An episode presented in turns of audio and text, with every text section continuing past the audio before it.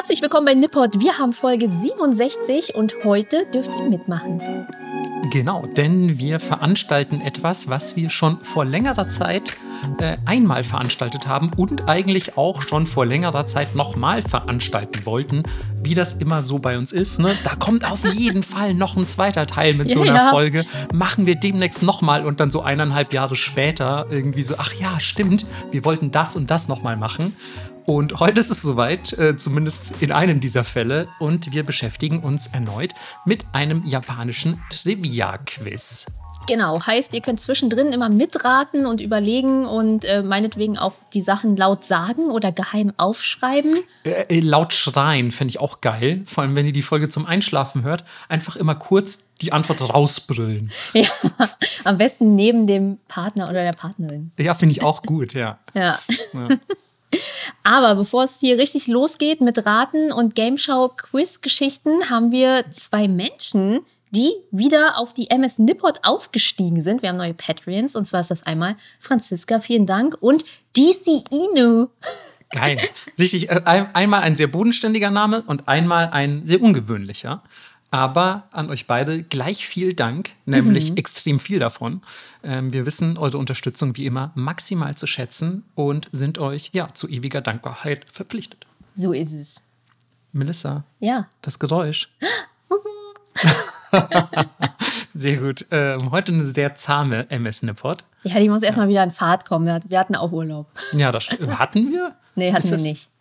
Ist das vor allem, ich weiß gar nicht, ist die zweite Folge im neuen Jahr, ne? Ich mhm. habe schon wieder kein Zeitgefühl mehr. Ja, ist die zweite. Aber unabhängig davon, ähm, dass wir euch, glaube ich, dann Oder? in der letzten Folge schon ein frohes neues Jahr gewünscht haben, heute wünschen wir euch nämlich noch mal eins, mhm. denn äh, wir nehmen heute am 22. auf, dem Lunar New Year. Yes, also auch an alle, die das feiern, äh, frohes Neues. Wir haben jetzt das Jahr des Wasserhasen. Außer in Vietnam, da ist es irgendwas anderes, was ich gerade vergessen äh, habe. Die Katze. Ah, die Katze ist es, genau. Warum auch immer.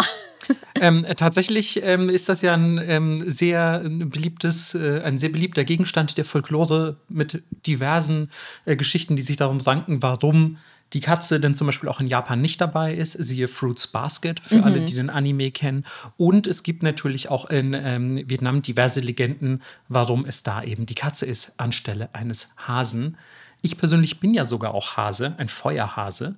Ähm, und äh, Melissa lacht schon, weil ich vorher auch meinte, ich bin mir nicht sicher, ob ich nicht vielleicht einfach nur ein normaler Hase bin, der Feuer gefangen hat. Man weiß es nicht genau. ähm, aber ich glaube, ähm, heute oder dieses Jahr, muss man dazu sagen, beginnt trotzdem eine tolle Zeit, denn ich hoffe einfach, dass mich alle Wasserhasen löschen werden und ähm, den unbändigen Zorn, der in meinem Inneren tobt, ein bisschen besänftigen.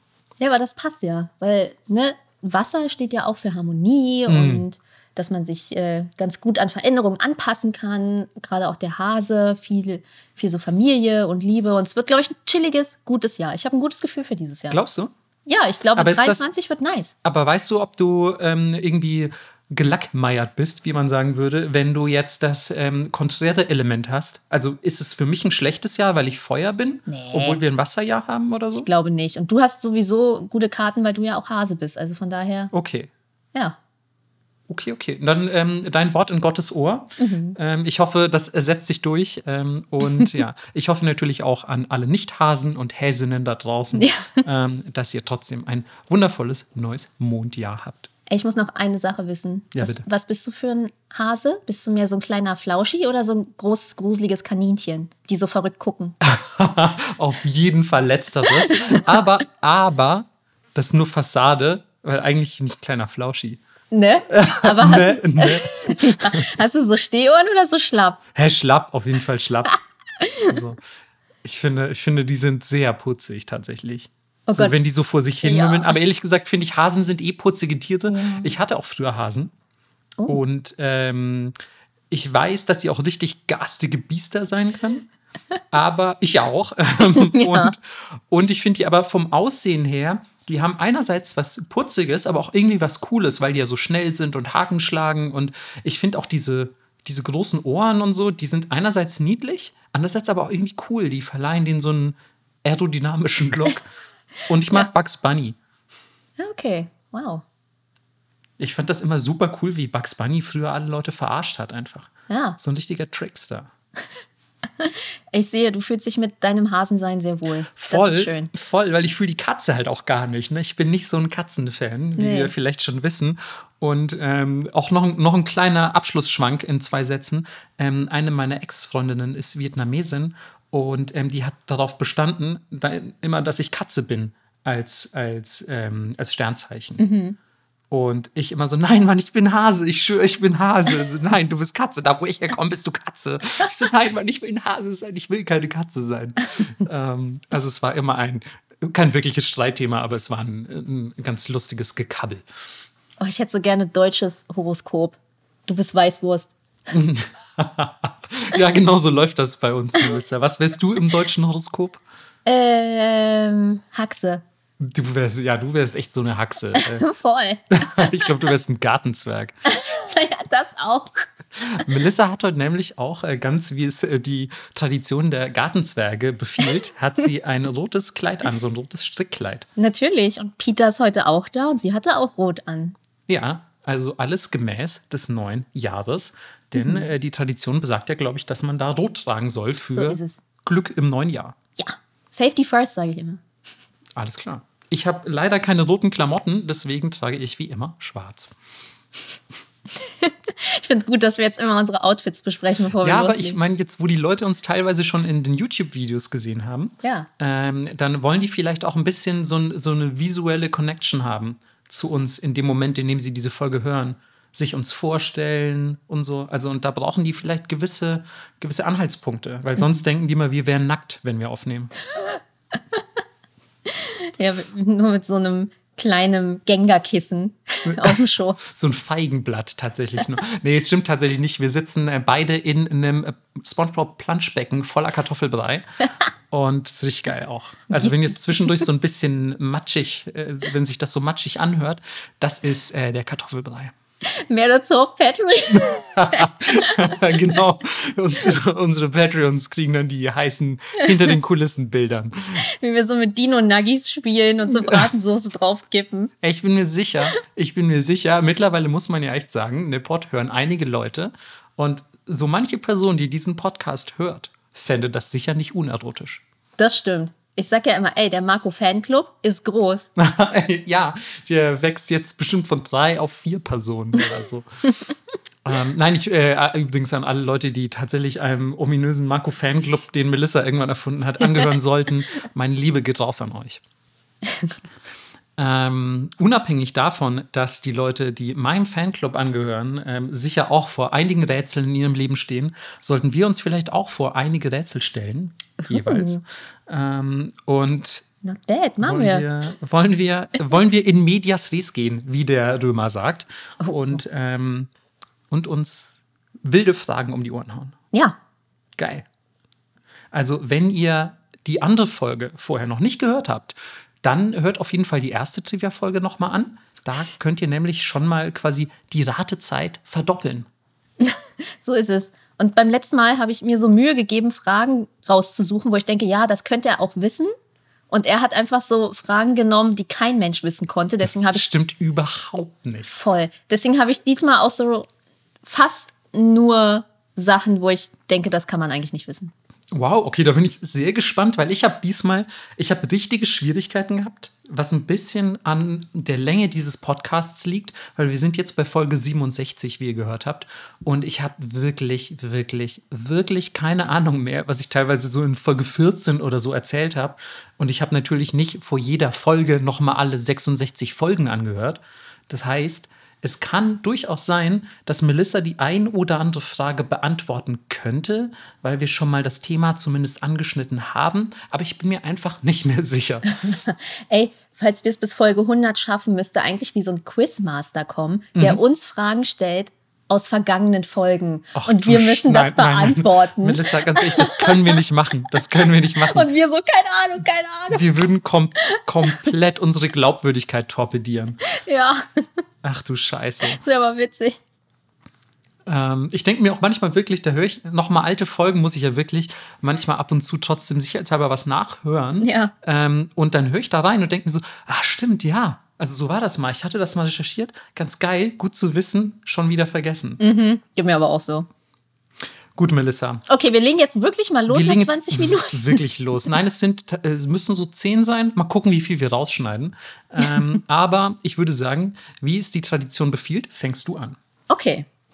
Dann eine Frage, wo man denkt, natürlich weiß ich das, aber man weiß es nicht. Ach, scheiße, Es ist ich hasse wie so, solche Fragen. Es ist wie so mal mal eine Ente und du denkst, so, klar weiß ich, wie eine Ente aussieht, aber tust du halt nicht. Ja, oder Ponita, ne? Siehe, wir malen Ja, Pokémon aus dem genau. Gedächtnis. Ja, klar weiß ich, wie so ein Feuerpferd aussieht. Oh, oh, ich weiß überhaupt nichts. Okay, wie viele Kreuzungen gibt es bei der Shibuya Crossing? Oh nein. Okay, warte, warte, warte. Das weiß ich. Äh, warte, zählt eine Kreuzung? Sind vier Straßen eine Kreuzung? Oder willst du wissen, wie viele Straßen von der Crossing abgehen? Ja, wie viele so, so strahlenmäßig? Genau, aber einzelne Straßen, weil rein theoretisch besteht eine, besteht eine Kreuzung ja aus vier Straßen. Ja, da nicht. Okay, also dann sage ich eine Anzahl von Straßen, ne? Ja, wenn wir Okay. uns jetzt richtig verstehen, dann ja. Wir sind Okay, alle sehr warte, dann verwirrt. sind es eins, zwei. Zählt die Fußgängerzone hinten raus auch, ja, ne? Mhm. Eins, zwei, drei, vier. Es sind doch mehr als sechs wahrscheinlich. Ach so, zählt hin, hin und also Gegenverkehr zählt das auch? Zählt das als zwei Straßen? Nee. Dann sind's sieben. Respekt. Korrekt. Ja. Das sind sieben Kreuzungen. Yes. Well done. Danke. Ich, ähm, ich bin einfach wirklich nur in meinem, also ich war ja oft genug Shibuya Crossing und ich bin es einfach in meinem Kopf durchgegangen. Also ich glaube, wenn du es wirklich nur so von Bildern kennst oder vielleicht mal im Urlaub da warst, dann wird es echt schwierig. Aber ich glaube, wenn du es im Kopf durchgehst, dann, Ja. dann geht's. Okay, ich habe noch eine Anschlussfrage für Ach, dich. scheiße. Wie viele Leute überqueren im Durchschnitt die Straße, wenn es grün wird? Was, was war das nochmal? Das war, das war absurd viel, aber ich weiß nicht mehr, wie absurd viel. Ich lehne mich mal viel zu weit aus dem Fenster und sage, es sind einfach.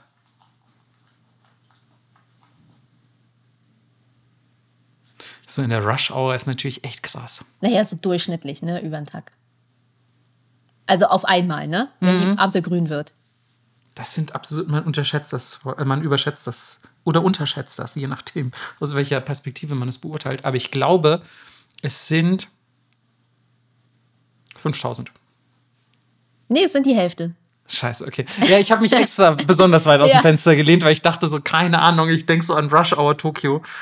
Aber es sind trotzdem immer noch absurd viele. 2500. 100 mit jeder Kreuzung, Alter, Ja. wo die Leute auch alle hinwollen. Es ist so absurd.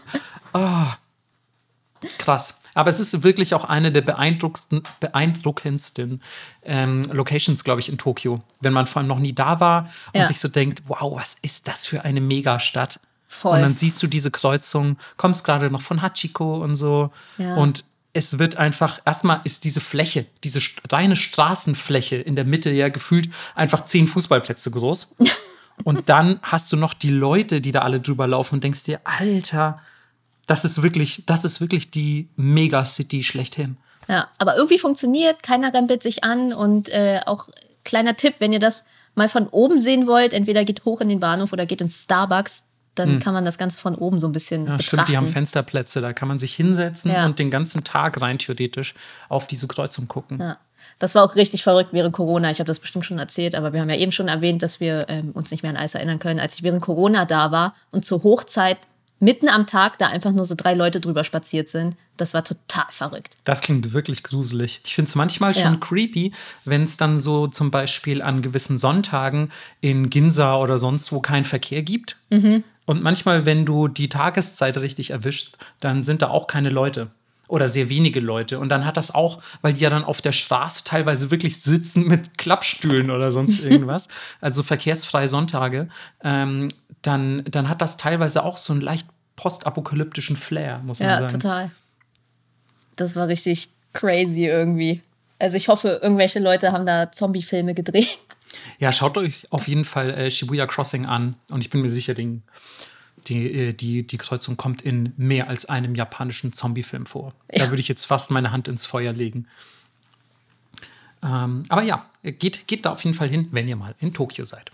Ich glaube, das lässt sich auch gar nicht vermeiden. Ja, stimmt. Wenn man in Tokio ist, ist es auch fast schon schwer, diese Kreuzung zu umfahren. Vor allem, wenn man denn wirklich mal Shibuya, Harajuku und so weiter sehen will. Mhm. Ähm, dann ist man ja eh schon in der Nähe. Ich hatte eine cineastische Frage für dich. Oha. Was haben westliche Kinofans dem japanischen Kultfilm Die verborgene Festung von Akira Kurosawa zu verdanken? Damn. Ähm, Gott, hatten wir darüber geredet damals in der Kaiju-Folge? Ich glaube nicht, weil nee, keine Kaiju vorkommen. Das ist nicht alt genug auch. Ähm, die verborgene Festung, ich habe es hier nicht stehen, aber ich glaube, sie ist von 1958, falls dir das hilft. Hm. Boah, ich habe keine Ahnung. Vielleicht sowas. Irgend, ist es irgendein Effekt? Jein. Unter anderem ist ein Effekt involviert, aber eigentlich ist es eine Inspiration für etwas gewesen. So oh, viel, so okay. sage ich mal. Äh. Also eine inhaltliche Inspiration. Hm. Okay. Ich okay, es ist ein Effekt involviert, aber es ist eine inhaltliche Inspiration. Das Primär eine inhaltliche Inspiration, ja. Okay, das ist ganz schön schwierig. Ähm, vielleicht die Art und Weise, wie japanische Geister dargestellt sind? Ah, schön wär's. Also, ich meine, du denkst sehr, sehr im Detail auf jeden Fall, nicht schlecht. Ähm, die verborgene Festung, so viel sage ich, ist schon mal kein Gruselfilm, auch wenn es vielleicht so klingt. Ah, damn. Ähm, es ist ein Samurai-Film. Mhm. Und ähm, der war George Lucas Inspiration für Star Wars. Ah, okay. Ich dachte mal, das wäre die äh, griechische Mythologie gewesen. Ähm, nicht, nicht, dass ich wüsste tatsächlich, aber vielleicht natürlich einzelne Elemente, weil er hat ja auch zum Beispiel so diese Tatooine-Sachen und so, die sind mhm. ja offensichtlich sehr von Western inspiriert worden und so. Also es gibt, glaube ich, unterschiedliche Einflüsse, aber die grundlegende Star Wars-Story ist eigentlich sehr ähnlich zu der von Die verborgene Festung. Ähm, es geht nämlich los mit ähm, zwei ja, Bauern, Leibeigenen, wie man sie auch damals wohl nennen wollte, die, ähm, die sich in einer Schlacht wiederfinden und dann da quasi entkommen müssen und fliehen und quasi also alles wie C3PO und R2D2, die quasi auch ein bisschen so die heimlichen Erzähler der, der, des ersten Star Wars-Films sind.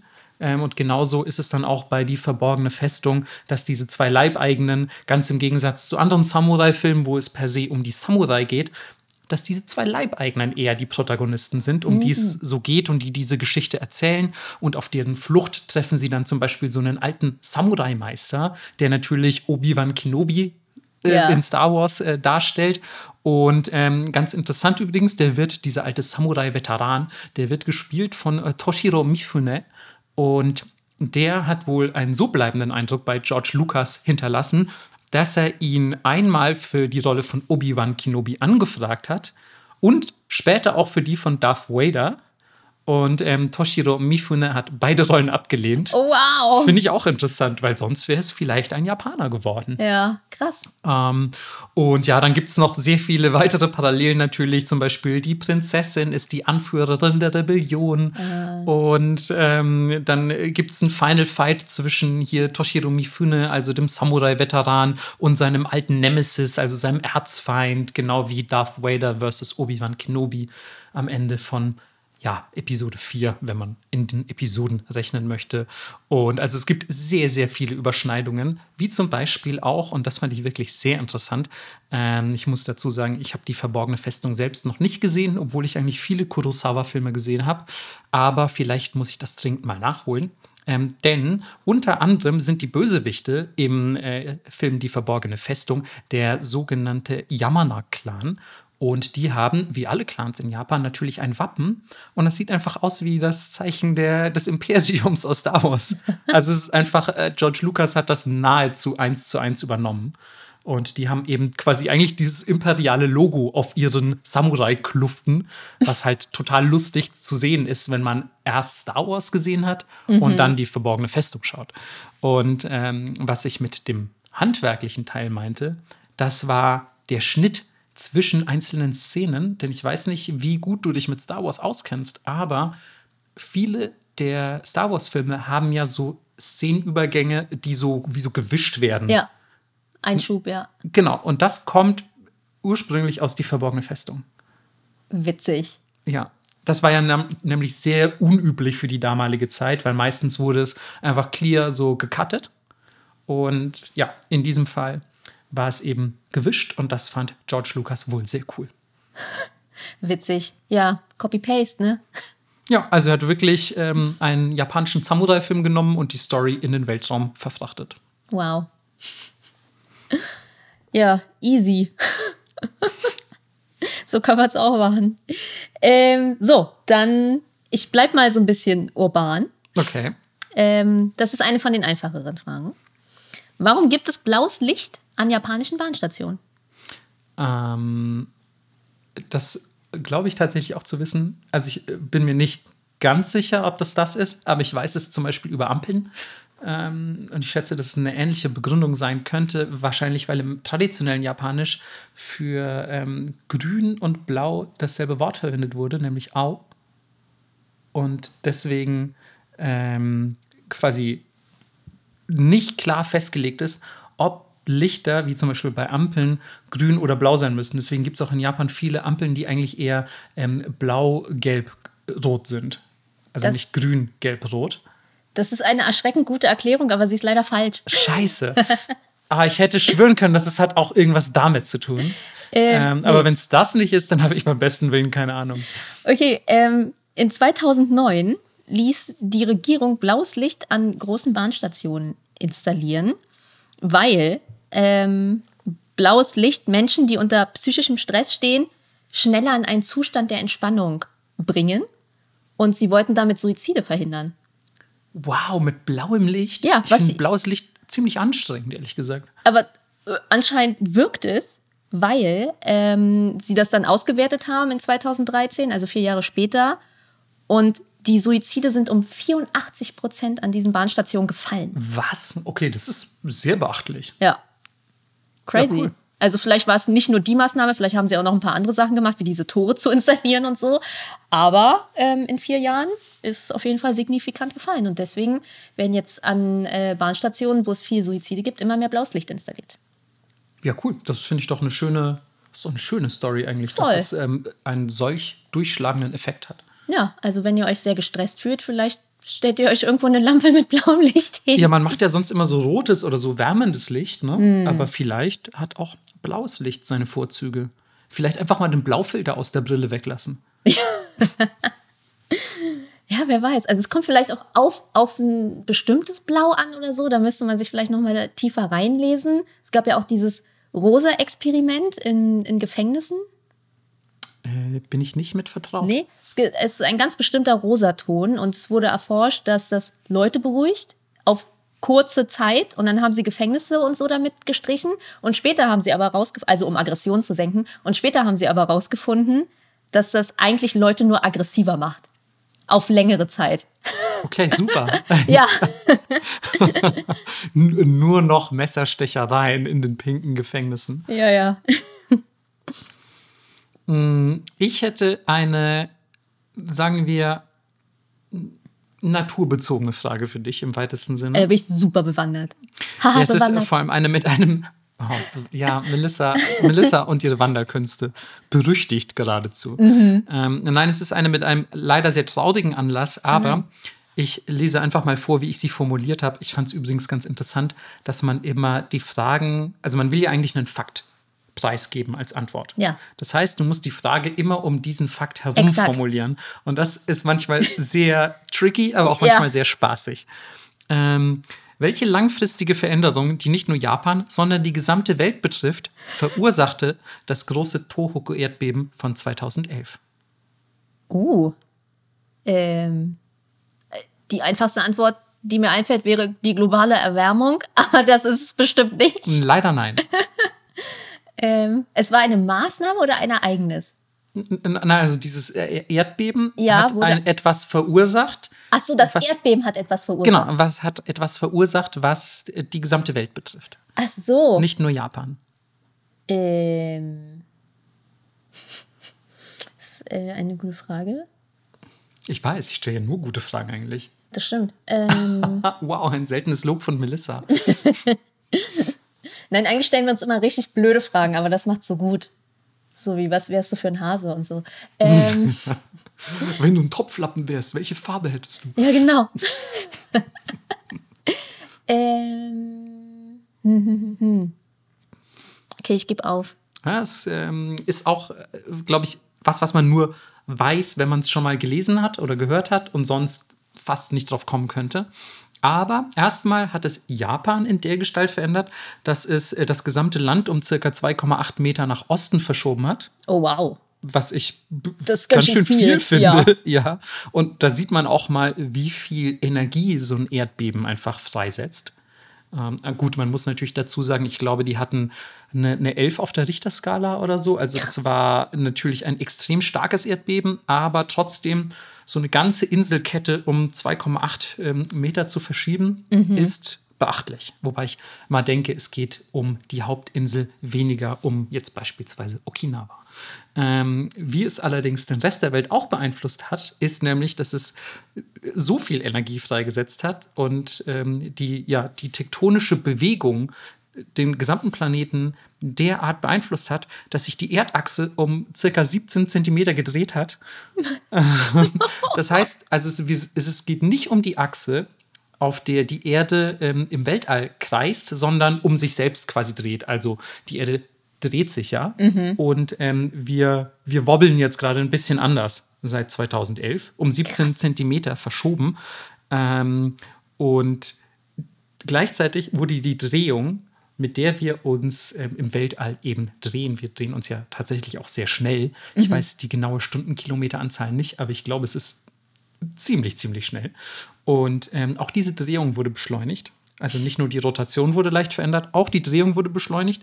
Und deswegen sind die Tage um circa, ich glaube, 1,8 Nanosekunden oder so kürzer seit Oh dem! Erdbeben. Betrayal. Ja, also glücklicherweise natürlich etwas, was überhaupt nicht wahrnehmbar ist.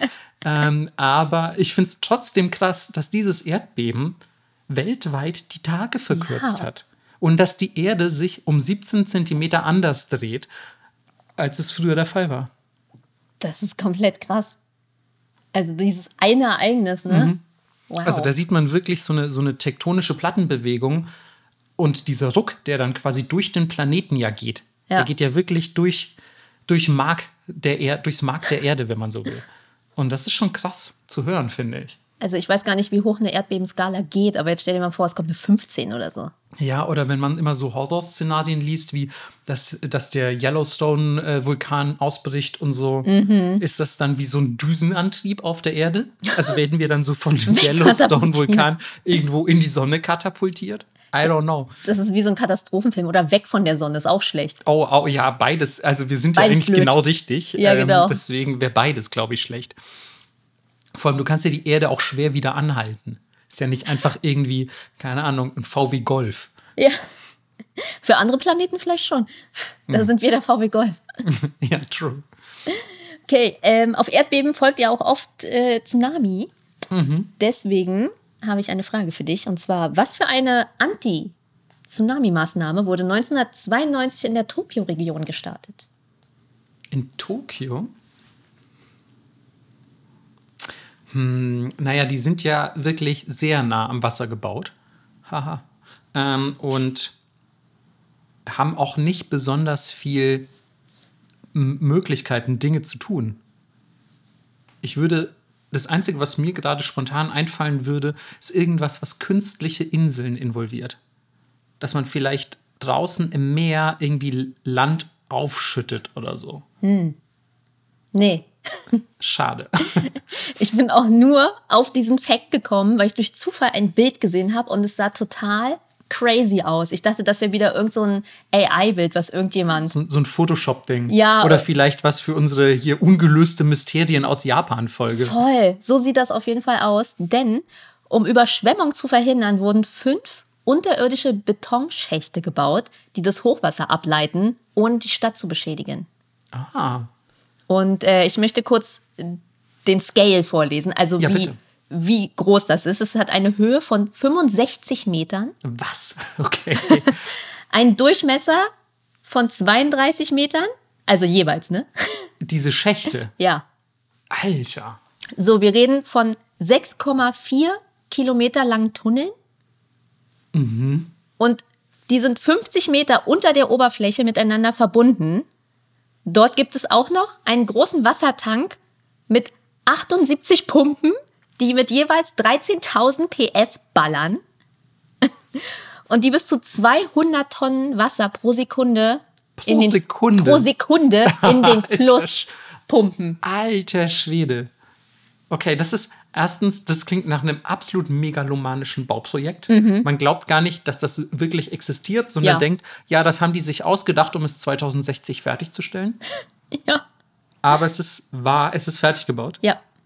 Krass. Okay, davon, ich habe von diesen Tunneln noch nie gehört, aber das klingt absolut abgefahren. Beweist aber auch mal wieder, wie krass Japan auf solche Naturkatastrophen auch so vorbereitet ist, wie die äh, generell zum Beispiel ihre Hauptstadt schützen möchten. Ja. Und ja, wirklich komplett abgefahren. Ja. Also, dass man da so, solche Kosten und Mühen auf sich nimmt, um einfach diesen Naturgewalten die Stirn bieten zu können. Das finde ich mega faszinierend. Ja, es gibt auch so einen ganzen Wikipedia-Artikel. Also wer da gerade ganz viel drüber wissen möchte, äh, gönnt euch.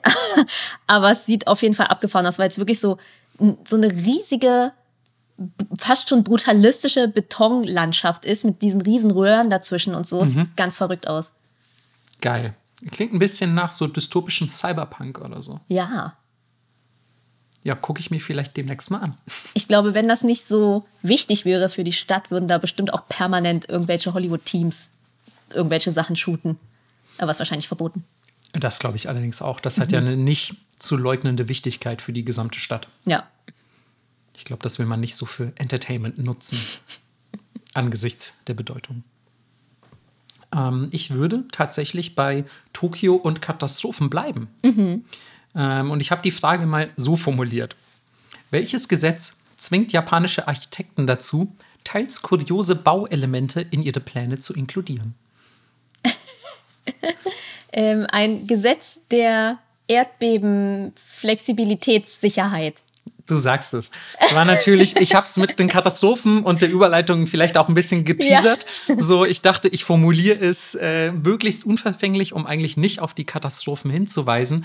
Aber genau, es gibt in Japan tatsächlich ein Gesetz dafür, dass Gebäude, die neu gebaut werden, erdbebensicher sein müssen. Also du kannst jetzt nicht einfach irgendwas hinbauen und sagen, ja geil, ich habe das hier architektonisch entworfen, ich ähm, finde das richtig schön, sondern du musst gleichzeitig auch dafür garantieren können, dass dieses Gebäude einem Erdbeben bis zu einer gewissen Stärke standhalten kann. Ja, ich habe es äh, ja selber am eigenen Leib erfahren, ähm, als ich bei einem Erdbeben Stufe 5 in einem sehr hohen Hotel war.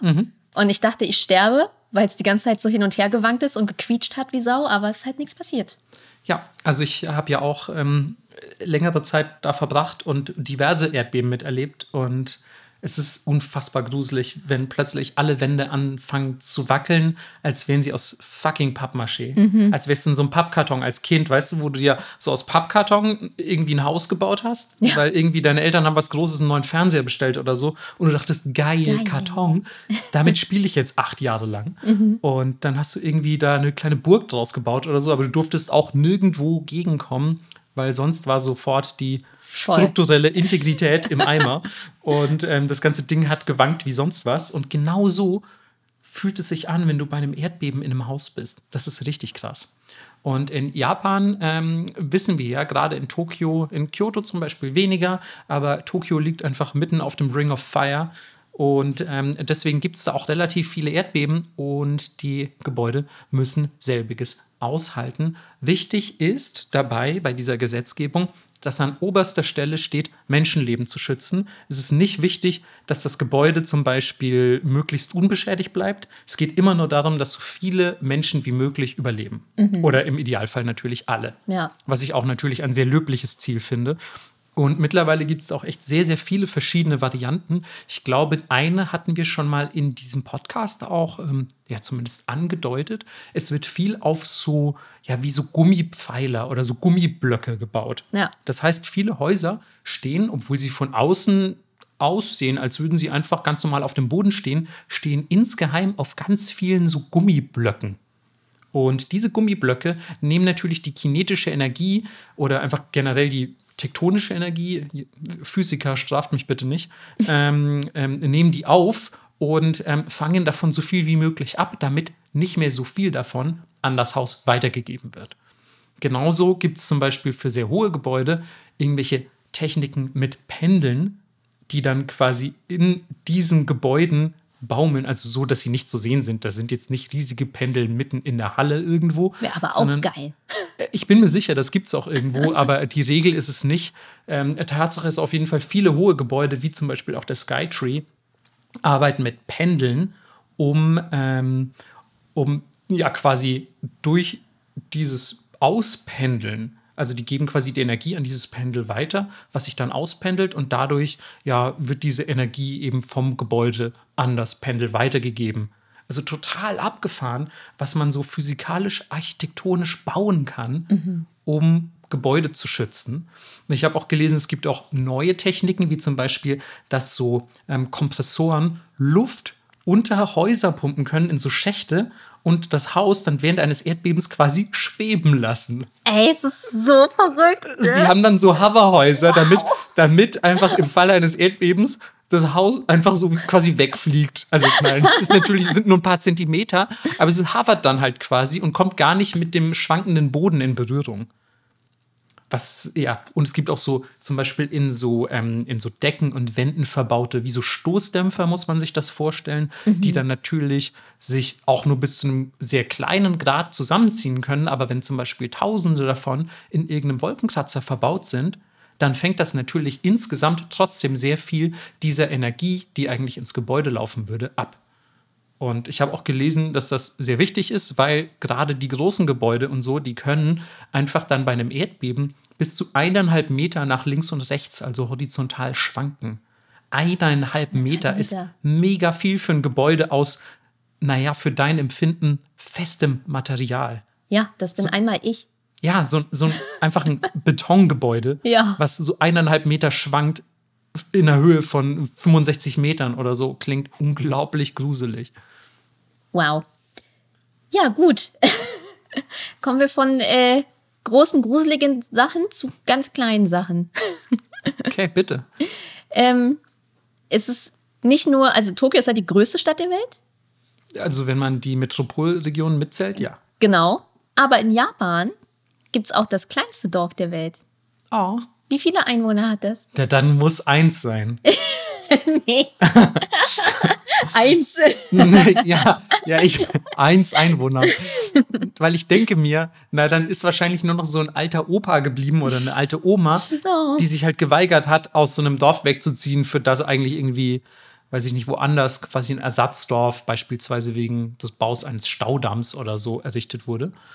Aber das ist es anscheinend nicht. Nee. Okay, warte, dann kommt noch eine ernsthafte Schätzung. Neun Leute. Nee. Mann.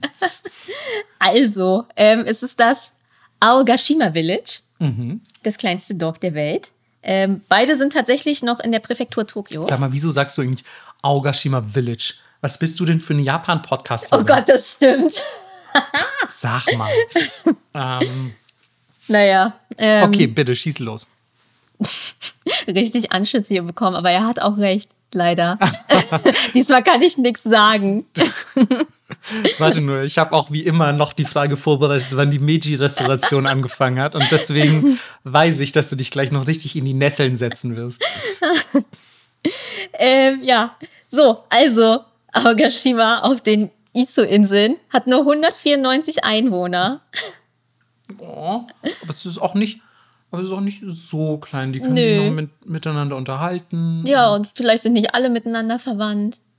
Hä, bei 194? Klar. Aber weißt du, was mich trotzdem wundert? Mhm. Weil manchmal fährst du ja zum Beispiel auch in, in ähm, jetzt Bayern, da wo ich herkomme. Ja. Fährst du auch manchmal durch so kleine Ortschaften, die wirklich auch ein eigenes Ortsschild haben und die haben gefühlt fünf Häuser, die da stehen und in denen können ja maximal, sage ich mal, auch fünf Personen wohnen.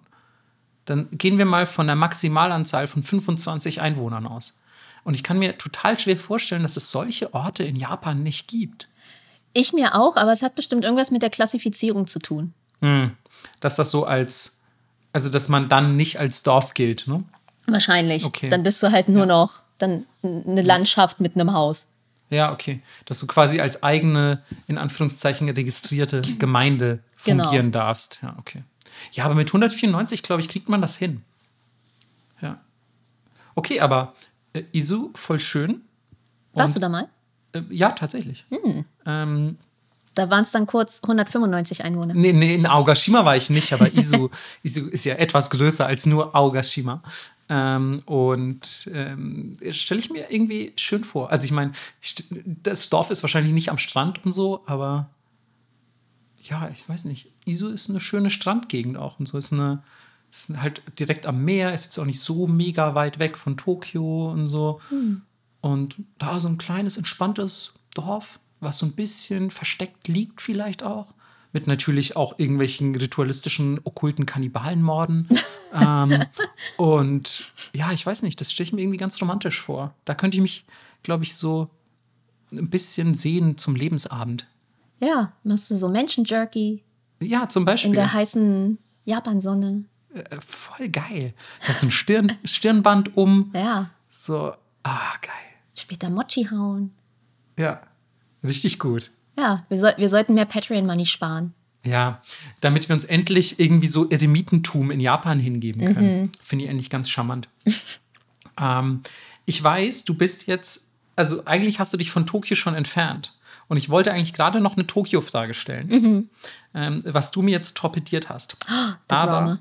du hast kleine Sachen angesprochen. Ja, Also mache ich mit kleinen Sachen weiter. Und zwar, wir wissen natürlich, dass der Fuji der höchste Berg Japans ist. Aber was ist denn eigentlich, was ist denn eigentlich der kleinste Berg Japans? der Leichenberg aus der True Crime-Folge. nee, tatsächlich, der ist zu groß. Der ist schon zu groß, der Leichenberg aus unserer True Crime Folge. Und dann der kleinste Berg ist, ähm, Oder schätz, weißt du, du wirst wahrscheinlich ja nicht auf seinen Namen kommen, aber schätz, wie hoch er ist. Chisayama. Nein, es ist nicht Sayama. Okay, ich sag dir, Chisayama. ja, nein, es ist der Hiyori-san. Oh, wow, okay, aber er hat immerhin Sun im Namen. Ja, Okay, er ist, ähm, okay, der Leichenberg ist schon zu hoch. Dann, ich, nehme einfach meine Körpergröße, er ist 1,50 Meter. Ja, fast. Er ist doppelt so groß wie du. Er ist drei Meter hoch. Ähm, und er zählt offiziell als Berg. Süß. Ähm, und was aber noch viel geiler ist, er hat leider die Hälfte seiner Größe schon eingebüßt bei eben dem besagten Tohoku-Erdbeben 2011. Denn der Hyori-san ist in Sendai. Und durch diese tektonischen Bewegungen ist er tatsächlich auch erst zum kleinsten Berg geworden, weil vorher, leider habe ich den Namen nicht, aber vorher war es ein anderer Berg mit viereinhalb Metern. Und ich weiß auch hier nicht, wie bei der Gemeinde, die mit 194 Einwohnern ja jetzt nicht super, super mini ist, ist es wahrscheinlich bei diesem Berg ähnlich. Wann ist ein Hügel, der zum Beispiel 20 Zentimeter hoch ist, in meinem Vorgarten? Wann ist der ein Berg? Ja. Also worüber definiert sich ein Berg? Aber ihr könnt euch auf jeden Fall online Bilder des Hyori-san anschauen. Da ist auch wirklich so ein, so ein Schild dran, das ihn quasi als Berg auszeichnet. Und ja, er ist auf jeden Fall ohne Sauerstoffgeräte zu besteigen.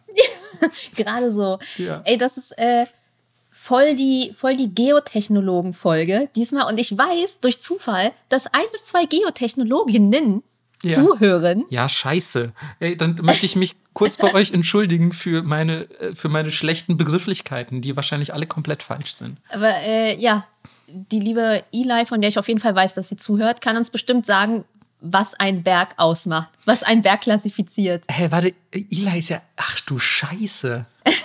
ja, stimmt, das hattest du mal erwähnt, aber ich hatte das überhaupt nicht mehr im Kopf. Yes. Oh Gott, oh Gott, oh Gott. Es ist das alles peinlich.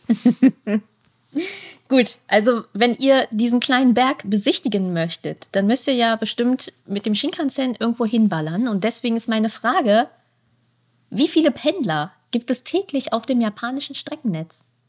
Oh, auf dem gesamten. Ja, Toll. Das sind, ey, das sind sau viele.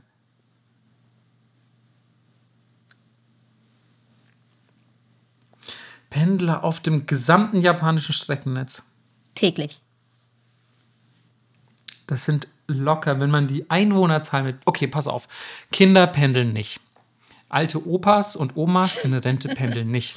Leute, die mit dem Fahrrad zur Arbeit fahren, bei sich zu Hause irgendwie unten im ersten Stock ihr Atelier haben oder, oder ihre Werkstatt, die pendeln nicht. Wie viele sind das? Es gibt ungefähr 50 Kinder in Japan und ungefähr 128 Millionen Opas und Omas. Dann würde ich sagen, vier Leute pendeln. Ja, und deswegen habt ihr immer sehr viel Platz im Shinkansen. ähm, nee, Mann, das sind, oh Gott, sind das viele. Allein in Tokio sind das doch so viele.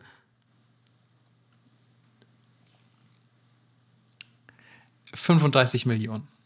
wow. Na, keine Ahnung, Mann. Was, äh, die, die Frage ist, was zählt denn als Pendeln? Also, weißt du, Ja, das ja. Ding ist... Ich, Okay. ich schätze ich schätz lieber zu hoch als zu tief. Ja, okay. Immer hoch hinaus. Also, Hm. ich hole mal ein bisschen raus. Ja, bitte. 1927 wurde das Streckennetz in Betrieb genommen und in Vorbereitung auf die Olympischen Spiele. Äh, ganz kurz, Ja. redest du nur von Shinkansen dann? Weil dann ist es, ist es natürlich eine deutlich kleinere Zahl. Nee, es ist das ist Streckennetz. Das kann ich jetzt leider nicht mehr spezifizieren. Okay, aber die Frage ist halt, wäre jetzt bei sowas zum Beispiel die Yamanote-Line mit drin? So, weißt du, was ich meine? Also das So, weil, glaube ich nicht. Gilt das noch als, das ist ja dann, das ist ja öffentlicher ja, aber das ist doch, Nahverkehr. ja, aber das ist ja Pendeln. ist es schon Pendeln? Ey, klar, wenn Ja, du. Ich, okay, wenn du ich pendel doch auch zur Arbeit. Du pendelst doch nicht zur Arbeit. Du würdest zur Arbeit pendeln, wenn du in Brandenburg wohnst und dann nach Berlin reinfährst. Dann pendelst Das du. ist für dich. Das für dich. Oh Gott, das ist für dich Pendeln, obwohl du. Alter, ja, Junge. natürlich. Okay, ähm, Melissa, Melissa betrügt einfach bei ihren Fragen. Deswegen ist meine Antwort falsch. Ansonsten hätte ich das Richtige gesagt. Bitte fahr fort, Melissa. Marco kennt einfach den Begriff Pendeln nicht. Nun gut. so. Die Olympischen Sommerspiele waren 1963. Da wurde das Streckennetz stark erweitert. Und auf diesen 320 Kilometern verkehren täglich mindestens, mindestens 8,7 Millionen Pendler und PendlerInnen. Und jährlich mindestens 3,2 Milliarden. Das ist erstens verdammt viel. Und zweitens ist da trotzdem, glaube ich, dann der Nahverkehr in Tokio nicht mit dabei, weil sonst. Ja, aber das ist ja auch der Nahverkehr. Jetzt gibt es hier gleich eine Schlägerei. Hier kommt gleich so ein Cut und dann hört sich an, als würde jemandem der Zahn ausgeschlagen und das wird nicht meiner sein. Ja, das glaube ich allerdings auch. Ich sehe immer schon, wir sehen uns ja, wir sitzen uns ja gegenüber und wenn Marco mit so einem spitzen Finger schon seine Notizen hochschiebt, ist er schon wütend. Ja, absolut, absolut. Nein, ich habe hier nur mal kurz die Definition von Pendeln gelesen und ich glaube, ich habe gleich schlechte Nachrichten für dich. Ähm, aber nun gut, ähm, wir wollen uns ja Quizfragen stellen und nicht über die Definition von Worten, die du nicht kennst, streiten. So. Ähm, Wow. ja. Macht das hier Spaß? Ähm, nein, jetzt mal ernsthaft. Ähm, ich überlege gerade ein bisschen, wie ich weitermache. Ich würde sagen, ich gehe nochmal zurück zu Tokio Ja, und stelle noch eine kurze Frage. du so irgendein, irgendein Pendel-Fun-Fact nochmal rausgesucht, um mir eins auszuwischen. Ja, genau. Und zwar, welches kuriose Detail unterscheidet Pendeln in Tokio vom Pendeln im Rest der Welt? Nein. Welches kuriose Detail unterscheidet Tokio von den meisten anderen Hauptstädten der Welt? Und damit ist jetzt natürlich nicht die Größe gemeint oder so obvious shit. Es ist was, was auf nahezu alle anderen Hauptstädte zutrifft, aber auf Tokio nicht. Die Leute sind super höflich und nett. Ja, okay. ja, genau. Solche Sachen waren natürlich nicht gemeint. Es geht eher um die Natur der Hauptstadt als solche. Ja, ähm. Hm. Okay, ich wollte gerade das mit den Parks anbringen, aber Central Park in New York ist ja genauso, da gibt es ja auch kaum Grün. Ähm, ein kurioses Detail. Es hat eher so was Verwaltungsspezifisches. Oh, okay. Aber wenn du es, als wenn es dir jetzt nicht sofort eingefallen ist, ist es wahrscheinlich was, was du noch nicht gehört hast. Na gut, dann hau raus. Ähm, Tokio ist als eine der wenigen Hauptstädte gar nicht offiziell Japans Hauptstadt. Was? Äh, Die ist, also Tokio ist nirgends konstitutionell als japanische Hauptstadt festgelegt. Das ist ja witzig. Ja, das ist halt einfach die größte Stadt in Japan und so, aber es steht nirgendwo ausdrücklich geschrieben, dass Tokio die Hauptstadt Japans ist. Heißt, Japan hat theoretisch gar keine Hauptstadt? Könnte man so behaupten wohl. Oder ist es noch Kyoto? Nein, es ist nicht mehr Kyoto. Also es wurde schon irgendwann, und es ist halt auch so, also es gibt verschiedene Begrifflichkeiten, das ist auch ein bisschen das Problem am Japanischen. Ähm, also es gibt ja zum Beispiel den Begriff Tokyo-To und Te-To, zum Beispiel, also Te-To, imperiale, imperiale Stadt, imperiales, imperiale, äh, wie sagt mich, Stadt mit dem imperialen Sitz, so Ja. ungefähr. Weil in Tokio ist alles so Wichtige. Das Parlament, der Kaiserpalast, der oberste Gerichtshof, all diese wichtigen Sachen sind da. Und man denkt natürlich auch, so war das ja auch schon in früheren Zeiten, naja, da wo der Kaiser ist, wird ja auch die Hauptstadt sein. Aber trotzdem steht in der japanischen Verfassung zum Beispiel nicht, dass Tokio die Hauptstadt ist. Deswegen, ja, wenn euch einer fragt, was die japanische Hauptstadt ist, dürft ihr zwar Tokio sagen, aber ihr könnt klugscheißen und sagen, naja, so ganz offiziell beglaubigt ist das ja eigentlich nicht. Hoffen, hoffentlich auch in genau dem Ton. Absolut. Also es macht euch richtig fun at Partys. Ähm, macht euch beliebt. Glänzt mit Klugscheißerei. Ja, dann hier noch ein Fun Fact für alle, die ähm, ziemliche Nerds sind und auch Fun Facts über Anime droppen wollen. Wie viele Episoden hat der am längsten laufende Anime? Was ist denn der am längsten laufende Anime? Ähm, mir fallen ein paar lange ein, aber ich weiß leider bei allen nicht, wie lang, ähm, also äh, wie lang die sind, ja. Also ich glaube, Doraemon läuft noch und ist wahrscheinlich sehr lang. Wie viele Episoden quasi? Ne, auf jeden Fall vierstellig. Ja. Ähm, ich sag jetzt auf jeden Fall, ich, dass ich nicht genau weiß, welche Anime es ist, aber ich sag 1365. N- Nicht mal im Ansatz. Okay. Also, ähm, diese Zeichentrickserie, um die es sich hier handelt, hat über 7500 Episoden, What? ja, die jeweils sechs Minuten lang sind. Okay, sechs Minuten nur. Boah, was ist das denn? Ja, die erste Episode wurde im Oktober 1969 ausgestrahlt und hält den Guinness-Weltrekord für die am längsten laufende Zeichentrickserie. Aber was ist das denn? Also, es ist ähm, Sasai-san. Okay, ja. Kennst du den? Kenne ich, aber nur, also habe ich nie eine Folge gesehen, kenne ich nur namentlich. Ja. Und äh, halt, ich weiß, wie es aussieht, aber Genau, es handelt von einer Mutter namens Sasai-san, große Überraschung, und ihrer Familie. Und basically ist es so Familien-Slice of Life. das ist der am längsten laufende Zeichentrick der Welt. Das ist ja krass. Ja, In tausend Jahren wäre ich da nicht drauf gekommen. nee. Ich hätte lustigerweise auch geschätzt, ähm, irgendeine Disney-Sache oder so, weil die ja auch relativ früh angefangen haben. Oder Doraemon ist mir auch in den Kopf gekommen. Ja, Doraemon läuft, glaube ich, auch schon ewig, einfach ewig, ewig. Ewig. Und One Piece mittlerweile auch. Ja. Detektiv Conan läuft ewig. Auch so Kram wie Hajime no Ippo läuft, glaube ich, ewig. Ich weiß gar nicht, gibt es noch Chinchan und Chibimaruka-chan? Das ist eine gute Frage, das weiß ich nicht. Ich glaube, Shinchan ist nicht, also ge- ist abgeschlossen, glaube ich. Ja. Ähm, gut, habe ich denn irgendwas, was ansatzweise dazu passt? Ähm, ah, ich glaube, sieht, sieht schlecht aus. Ah, doch, vielleicht Länge, Dauer von irgendwas. Ja, ja, versuchen wir es mal so. Nee, warte mal, das kann ich, dann kann ich die Frage nicht stellen, weil dann, das ist die Antwort. Ich Idiot, ich Idiot. Ich darf dir nicht so viele Sachen spoilern. Ähm, mm, mm, mm. Ja, ich habe noch was. So, und zwar, welches Produkt, das von Yoshida Kogyo Kabushiki Kaisha hergestellt wird, besitzt nahezu jeder von uns? Oh, wow, okay. Aber dann muss es ja auch ein bisschen Weeby sein, wenn es in dem Kontext kommt. Nicht? Nicht ansatzweise Weeby. Achso, okay. Und trotzdem hat es fast jeder zu Hause. Ah. Ähm. Boah, das könnte ja jetzt irgendwie alles sein. Ich weiß, aber, und ich weiß, das ist jetzt für dich ähm, äh, ein langer, äh, komplizierter Name und für euch da draußen wahrscheinlich auch. Aber ich wiederhole sicherheitshalber nochmal den Namen. Ja. Vielleicht kommst du drauf. Yoshida Kogyo Kabushiki Kaisha.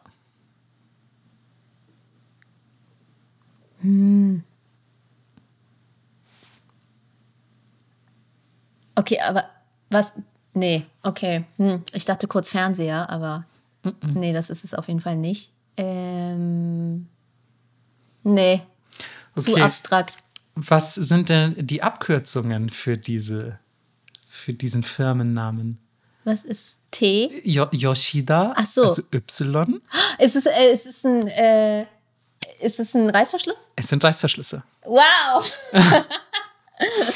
Genau, ähm, YKK Ja, genau, deswegen ähm, bin ich drauf gekommen. steht auf allen fucking Reißverschlüssen Ja. dieser Welt gefühlt oder auf jedem zweiten. Ähm, und sie sind ein ja, fast Monopolist, muss man sagen, Mhm. was Reißverschlüsse angeht. Zumindest so im, ich glaube auch vor allem im, im Fast-Fashion-Bereich und so. Also wenn ihr zum Beispiel bei HM oder so ein Hoodie kauft, da sind mit Sicherheit die YKK ähm, Reißverschlüsse dran von Yoshida Kogyo Kabushiki Kaisha. Und ähm, ja, das sind eine, das ist eine Firma, die sich rein auf Reißverschlüsse versteht, die 1934 gegründet wurde. Und die stellen circa 7 Milliarden Reißverschlüsse im Jahr her. Ja. Im Jahr, das muss man sich mal überlegen.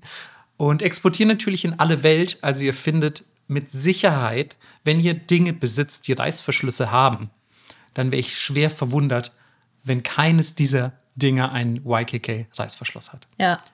Also die sind nämlich äh, einer der wenigen überhaupt Hersteller für Reißverschlüsse und ähm, bedienen, wie gesagt, den gesamten Planeten mit ihrem Produkt. Das ist so geil, wenn man das sagt, ne? Den gesamten Planeten. Äh, Klingt abgespaced. Klingt ein bisschen so, auch als würde es irgendwo da draußen noch andere Planeten mit Reißverschlüssen geben. Ja. Und wer weiß das schon, aber äh, klingt ein bisschen so, als hätten wir den Weltraum schon kolonialisiert. So, ja, dieser Planet wird von Yoshida Kogyo Kabushiki Kaisha mit, mit Reißverschlüssen versorgt, aber nicht der Mars. Ja, da gibt es ja ganz andere Reißverschlussmonopolisten. Geil, ey. Na gut, ähm, ich habe eine andere gute japanische Erfindung für dich. Ja, bitte. Warum nahm die Popularität von Cupnudeln im Februar 1972 rasant zu? Das haben wir doch 100 Pro besprochen, als Nee. wir über Cupnudeln geredet haben. Haben wir nicht. Okay, dann kann ich mir auch nichts vorwerfen. Zwecks Vergesslichkeit und so. Ähm, hm. Weil 1972 ist es was, worauf man kommen kann? Nee. Dann würde ich sagen, war es ins Blaue hineingeraten, war es irgendeine super obskure Werbekampagne mit irgendwie einem, weiß ich nicht, australischen Celebrity, der in Japan ganz groß durchgestartet ist. Tatsächlich nicht. Ähm, Scheiße. Es ist eine längere Geschichte. Oha. Es geht ähm, um die japanische Rote Armee. Wow, das ist auf jeden Fall schon mal ein, äh, ein Anfangspunkt, den ich nicht erwartet hätte. Genau. Und es geht um eine Abspaltung der japanischen Roten Armee-Fraktion, was quasi dann eine linksradikale Terrororganisation wurde. Kurz, um das ähm, mal einzuordnen. Ja. Und dieser Vorfall begann, als fünf Mitglieder dieser Vereinigten Roten Armee in eine Ferienanlage namens Asamo Sanso einbrachen und die Frau des Gastwirtes als Geisel nahmen. So, dann kam natürlich die Polizei, diese Geiselnahme fand statt und das Ganze dauerte zehn Tage. Und während dieser Geiselnahme ernährten sich die Polizisten größtenteils von Cupnudeln. Und daraufhin wurde das, was ja vorher waren Cupnudeln relativ teuer, also wie so ein Luxusartikel, wurden sie zu einer praktischen Mahlzeit und als Notfallnahrung bekannt. Wow. Vor allem auch, dass sie vorher teuer waren. Ne? Auch Ja. sehr, sehr absurd eigentlich, wenn man heute überlegt, dass Cupnudeln so das, das Billo-Gericht sind für, oh scheiße, ich habe nichts anderes zu Hause. Voll. Okay, und die Leute haben das dann irgendwie äh, Immer ja, im Fernsehen gesehen und so, Fernsehen dass die, gesehen. dass die Cupnudeln essen Genau. und dachten sich, ja geil, was die Polizei isst, kann für uns nicht schlecht sein. Ja, und anscheinend scheint das gut in Notsituationen zu sein. Und es gibt ja genug davon in Japan bei Erdbeben etc. Ach so, ja klar, dass man sich auch direkt damit eindeckt. Ne? Ja. Ist ja auch vor allem sehr lange haltbar und so. Ja.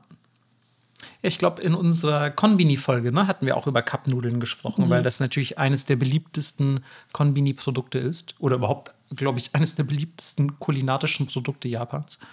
Und ähm, ich glaube, die wurden ja auch, sind die ein, ein Nishin-Erzeugnis, ne? Wurden, glaube ich, von Nishin erfunden und so. Ja, okay. Wow, Folgen, die so lange zurückliegen, da muss man wirklich im Gedächtnis kramen.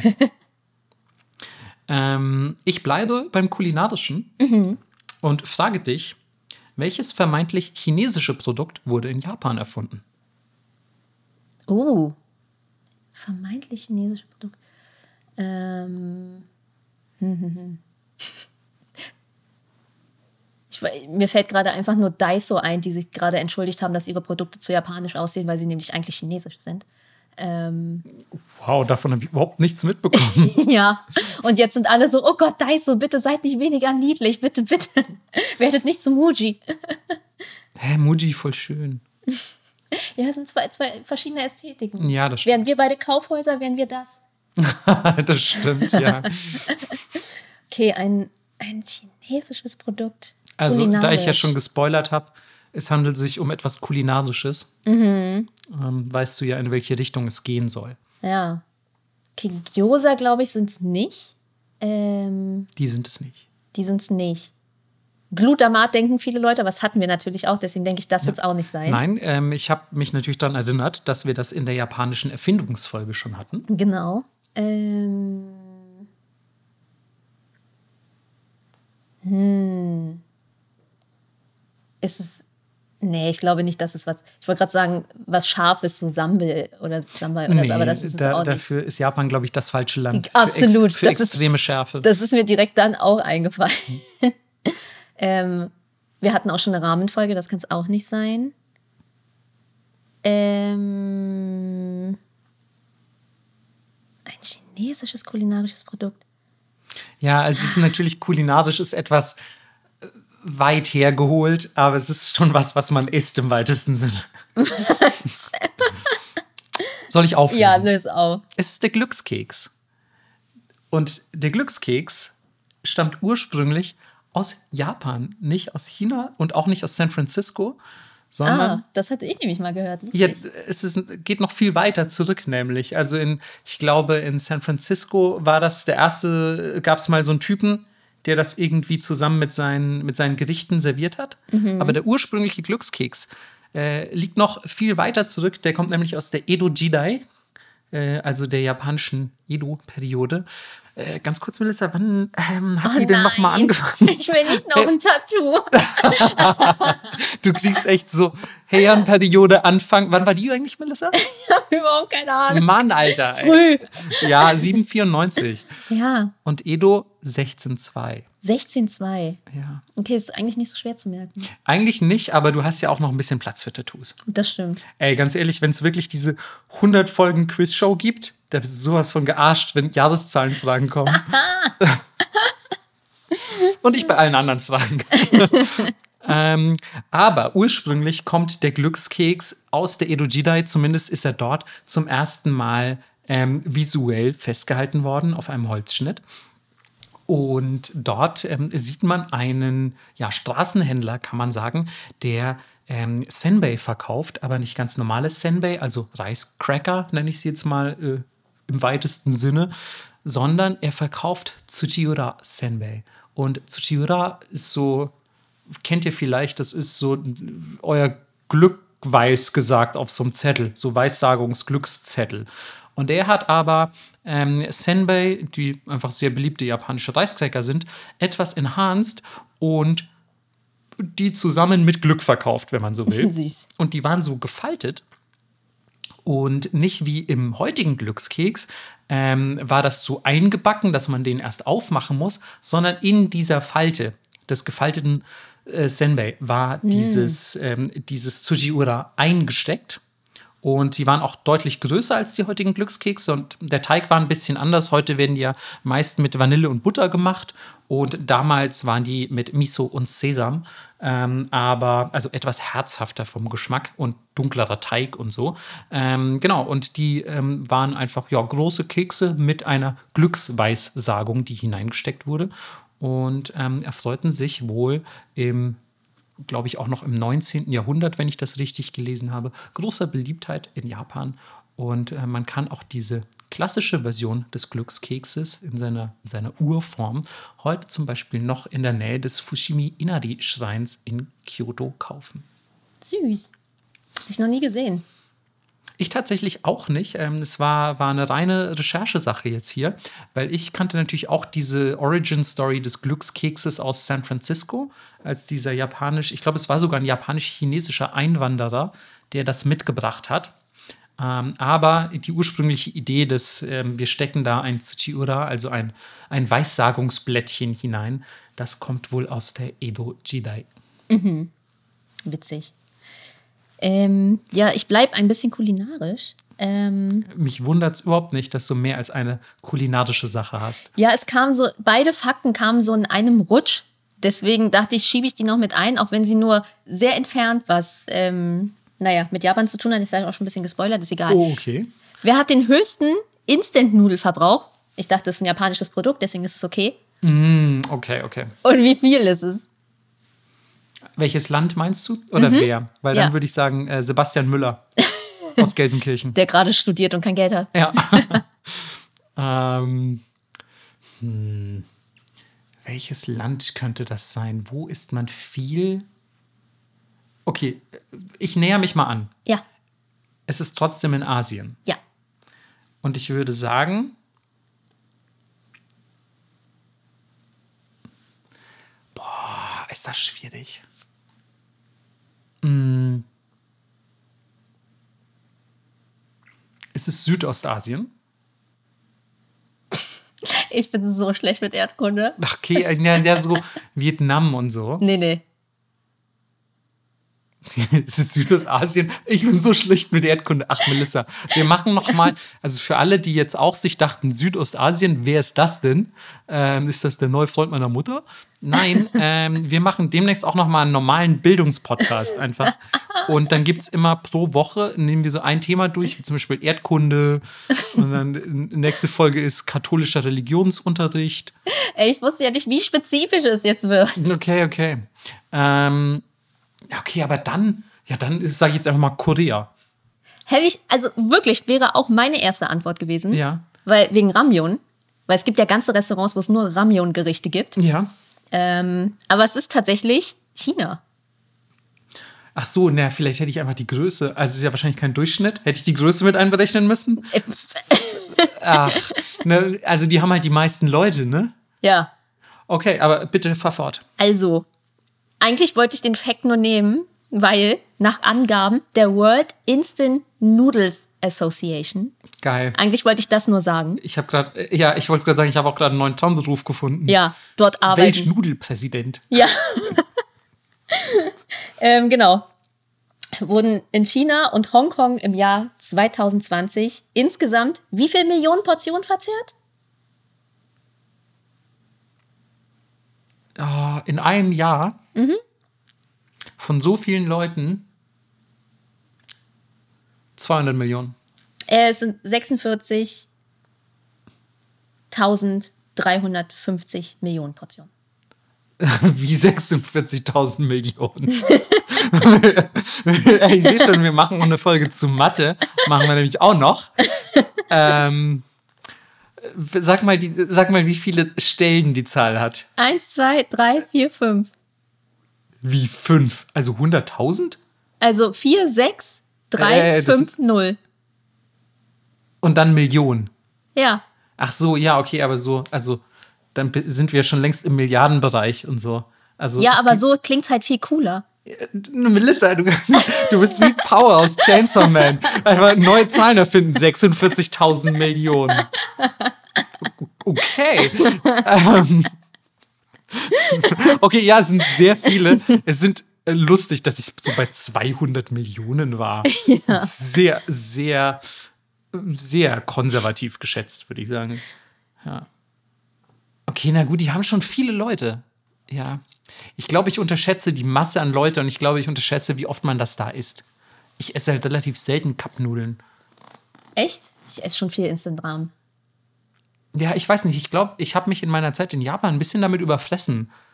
So, also irgendwie holt es mich nicht mehr so ab, wo das ist wirklich ein komplettes Notfallgericht. Echt? Hm. Boah, nee, ich liebe das. Dann noch schön Ei rein, bisschen Lauch, bisschen Sesam. Geil. Ja, also ich mache schon auch immer Ei und gerade auch Lauch gerne rein, aber ja, ist halt dann trotzdem kein richtiges Rahmen, ne? Da gehe ich vielleicht einfach unten vor die Tür und esse richtiges Rahmen. Naja. Okay, ist jetzt natürlich eine sehr bonzige Aussage, aber ey. Bin auch kein Student mehr, Mann. Lass mich mein, lass mich mein echtes Rahmen essen. ähm, ja, okay. Ich finde, ich hab's erst gefeiert wegen der Weltnudel Association, so Cup Noodle Association. Ja. Aber jetzt feiere ich es wegen den 46.000 Millionen. Ich glaube, ganz ehrlich, ganz früher, ne, sind Ninjas so viel Kilometer am Tag gelaufen. Hä, ja, aber wie hättest du es denn gesagt? Naja, ich hätte halt geguckt, also ich kann jetzt, also 6, eine Million ist eine Zahl mit sechs Nullen. So. Ja. Dann 46.000 hat offensichtlich ähm, vier Nullen. Also sind insgesamt, ähm, also nicht vier Nullen, aber ist eine, also die Tausender, die Zehntausender haben vier Nullen, will ich damit sagen.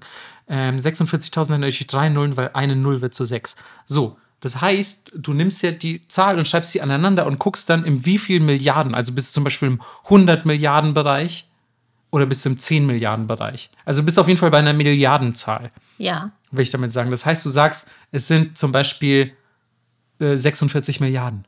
Ja. Und hört sich das cool an? Das hört sich mega viel an.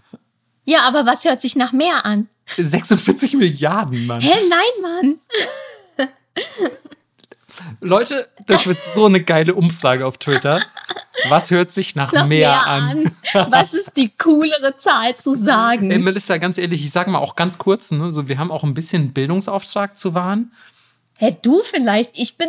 Du bist in. weil Wir sind ja ein Infotainment-Podcast. Du bist das Ja, du Info, ich bin das Tainment. Ja, das meine ich aber auch. Ey. Ja. Uff. Ich habe nie was anderes behauptet. Ey, ich, ganz ehrlich, auch wenn, wenn irgendwie, wenn wir so mal, weiß ich nicht, stell dir vor, wir sind bei den Podcast-Oscars.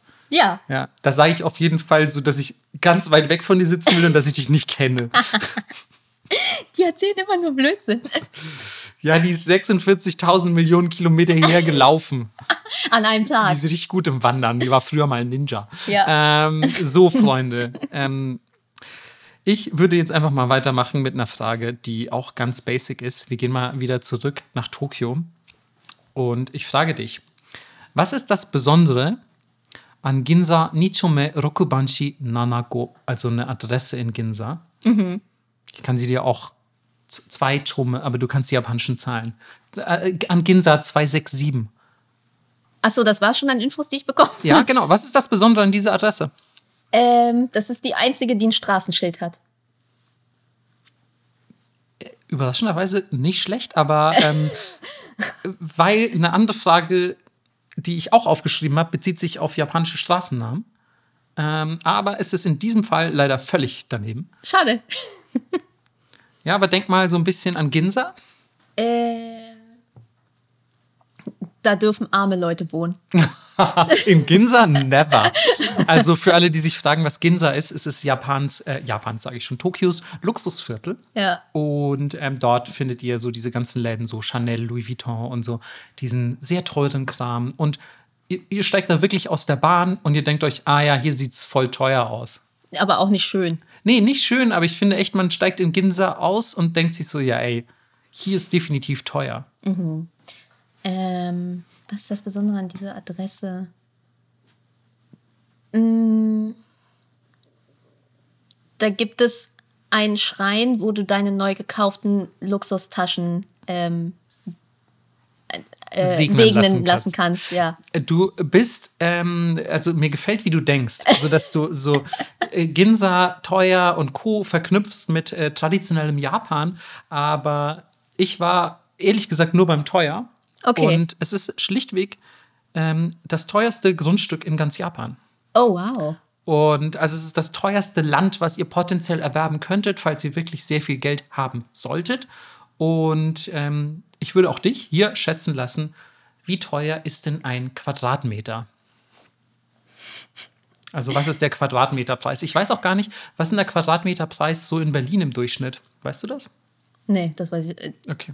Je, also mit jeder Minute, die dieser Podcast vergeht, sind es 100 Euro mehr. Hm, gefühlt, ne? Ja. Okay, ich würde schätzen, es sind 46.350 Millionen. Ach. Okay, ich sehe schon, Leute, wir haben sie komplett verloren an den Unsinn. Also die nächsten Folgen, dann gibt es nur noch mit mir alleine und ich lese einfach Jahreszahlen vor. ähm, Nein, okay, es sind ähm, mh, 200.000 Euro. Nicht schlecht tatsächlich, aber es sind 350.000 Euro pro Quadratmeter. Mhm. Ja. Stellt es euch bitte einfach vor. Es ist eine Adresse mit einem Hausdorf, man kann sich das auch auf Google Maps, auf Google Maps angucken. Und es ist ein ganz normales, edles Haus. Es ist irgendein, auch irgendein Laden. Ich weiß gar nicht, ich kenne die Kette nicht. Ich, ich, glaube, es ist ein japanischer Laden. Ähm, und solltet ihr dieses Grundstück kaufen wollen, dann zahlt ihr pro Quadratmeter zahlt ihr 350.000 Euro. Das gibt auch, glaube ich, ein gutes Bild darüber ab, wie es in Ginza so zugeht. Ja. Oder in Tokio generell. Aber das ist schon alter Schwede. Ich würde fast schätzen, dass das auch zu den teuersten Grundstückspreisen weltweit gehört. Ich kann mir nicht vorstellen, vielleicht Dubai oder so. Keine Ahnung, aber die haben auch viel Platz. Ja, die haben viel Platz, deswegen glaube ich, ist es nicht so krass. Vielleicht. Genau, also ich kann mir fast nicht vorstellen, dass es irgendwo noch teurer ist als im dicht bebauten Tokio, im teuersten Viertel der ganzen Stadt. Obwohl New York sehe ich auch noch. oh ja, stimmt, New York fast schon wieder vergessen. Ja. Na, wer weiß. Okay. Äh, wir kommen zu meiner letzten Frage. Oh, okay. Wie sollten die Power Rangers im Original heißen? Und ich rede von der westlichen Version, Ach, scheiße. Okay. weil in Japan sind es ja die Super Sentai, aber ja. Die, ähm, die Sup, äh, irgendwas mit Super würde ich auch sagen, weil die sind ja auch auf Super Sentai basierend. Ähm, Super. Die Su Superbande. okay, aber es ist ja wahrscheinlich ein englischer Name. Ja. Okay. The. Ah, fuck, ich frage mich so. Also man muss ja, die sind ja, die basieren ja auf den Werken von Ishinomori, dem, dem Manga-Zeichner. Und bei dem heißen die ja auch schon, da ist ja Ranger schon im Namen. Also trotz, trotz Sentai. Ich bin zu Sentai Go Ranger. Ähm, das heißt, Ranger ist vielleicht schon dabei.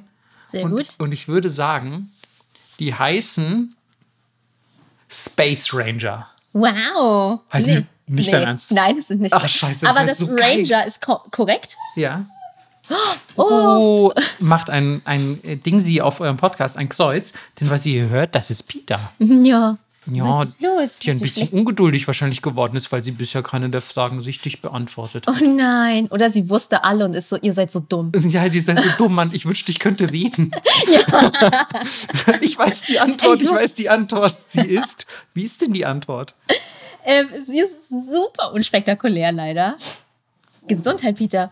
Es sind nämlich die Dino Rangers. Dino. Stimmt, ich habe ganz vergessen, dass die Dinosaurier hatten. Der Megazord. Ja, aber Space Rangers war viel cooler. Ja, ich fand Space Rangers auch cooler. Jedenfalls saßen sie in einem Meeting zusammen und es ging die ganze Zeit hin und her, wie sie denn nun heißen sollten. Und genau, Rangers war dann gesetzt. Wow, wow, wow. Sehr vocal heute. Ähm, ja, und dann wurden sie aber in die Mighty Morphin Power Rangers umbenannt. Ach, Mighty Morphin hatte ich auch fast schon wieder Ja, vergessen. Das ist so ein Quatsch, wirklich.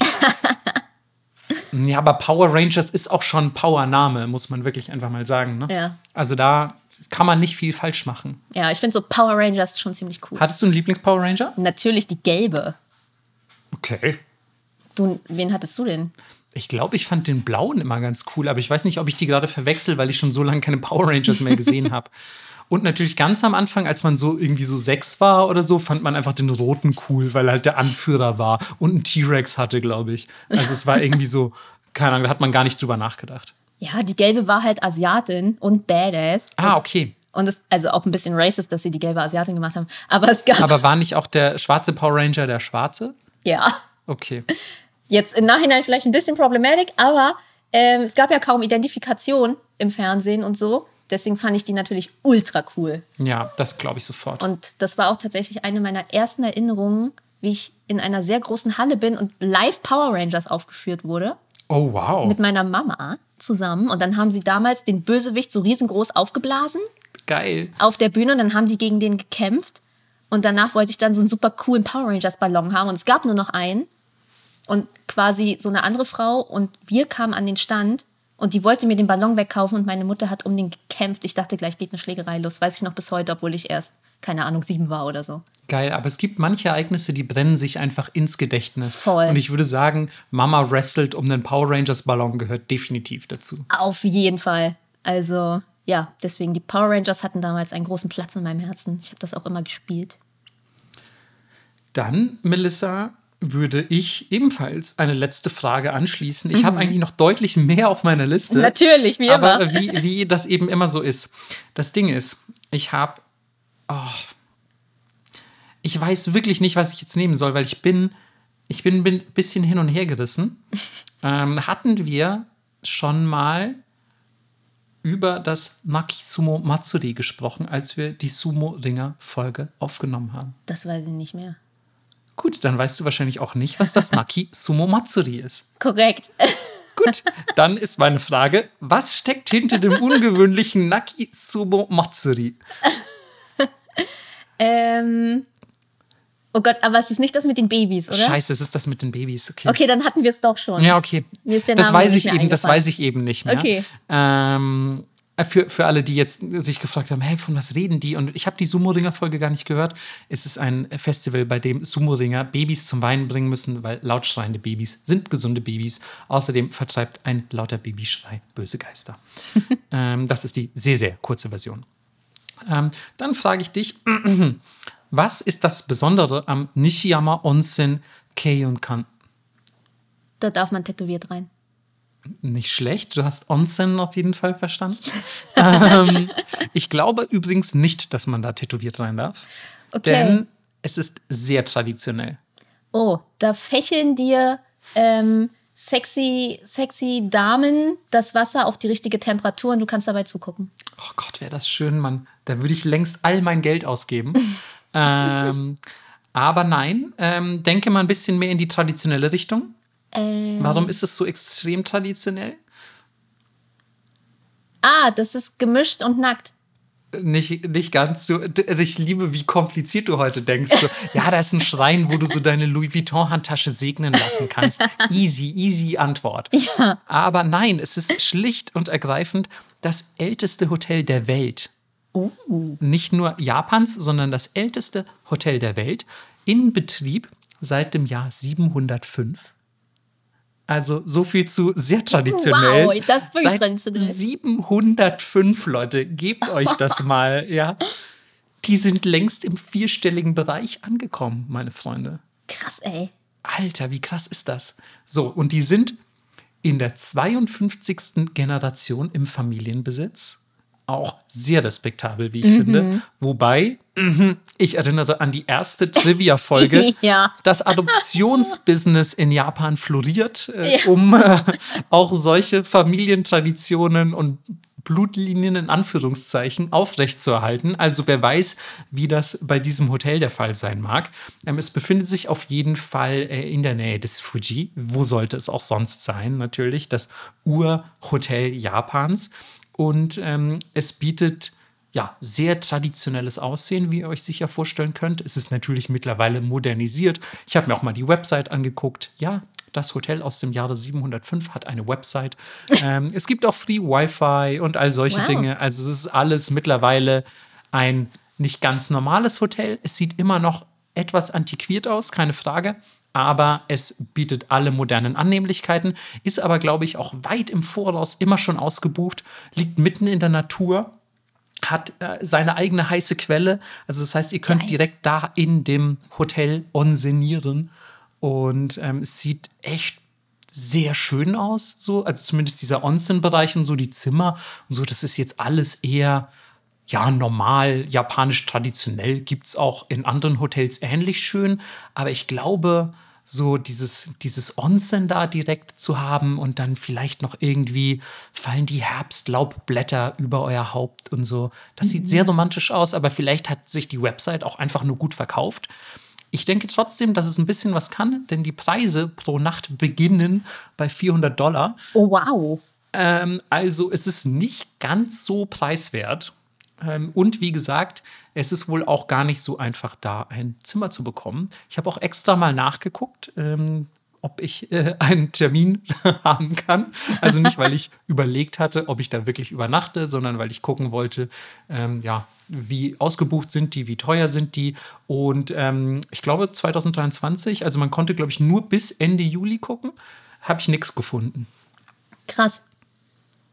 Ja, also ähm, ja, scheint beliebt zu sein. Und wie gesagt, ich gebe zu bedenken, nicht nur das älteste Hotel Japans, sondern das älteste der Welt. Wow.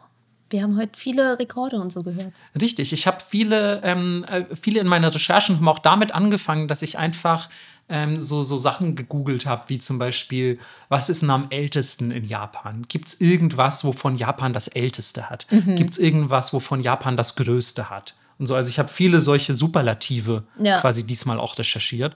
Ähm, das ist ja sowieso immer, glaube ich, so ein bisschen, ja, die Krux bei solchen Trivia-Folgen, weil du kannst natürlich auch so, äh, ja, gib mir zehn Funny Facts über Japan und dann kommen irgendwie so 20 Buzzfeed-Links oder ja, so. Das genau. ist natürlich auch ein bisschen quatschig, ähm, sondern du suchst dann eher ja, irgendwelche Fakten und versuchst, die dann in eine Trivia-Frage umzuwandeln. Ne? Mhm. Ne? So, also es ist ein ganz interessanter Rechercheprozess auch. Aber ich mag solche Folgen ganz gerne. Und ich könnte mir vorstellen, dass es irgendwann auch eine dritte dazu geben wird, ja. denn ähm, solche Fakten gehen einem ja nicht aus. Und hinzu kommt, dass ich heute gar nicht alle von meinen Fragen stellen konnte, was mich OCD-mäßig schwer belastet. Aber so ist es ja eigentlich bei jeder Folge. Ist wirklich so. Einfach jedes Wort, was ich nicht irgendwie untergebracht habe, ist ein Wort zu wenig, ist, äh, ist schlecht, liegt mir auf der Seele keine Ahnung, bohrt sich auf jeden Fall nachts, wenn ich heute Abend ins Bett gehe, in mein Kleinhirn und sorgt dafür, dass ich den Montag sehr unglücklich starte.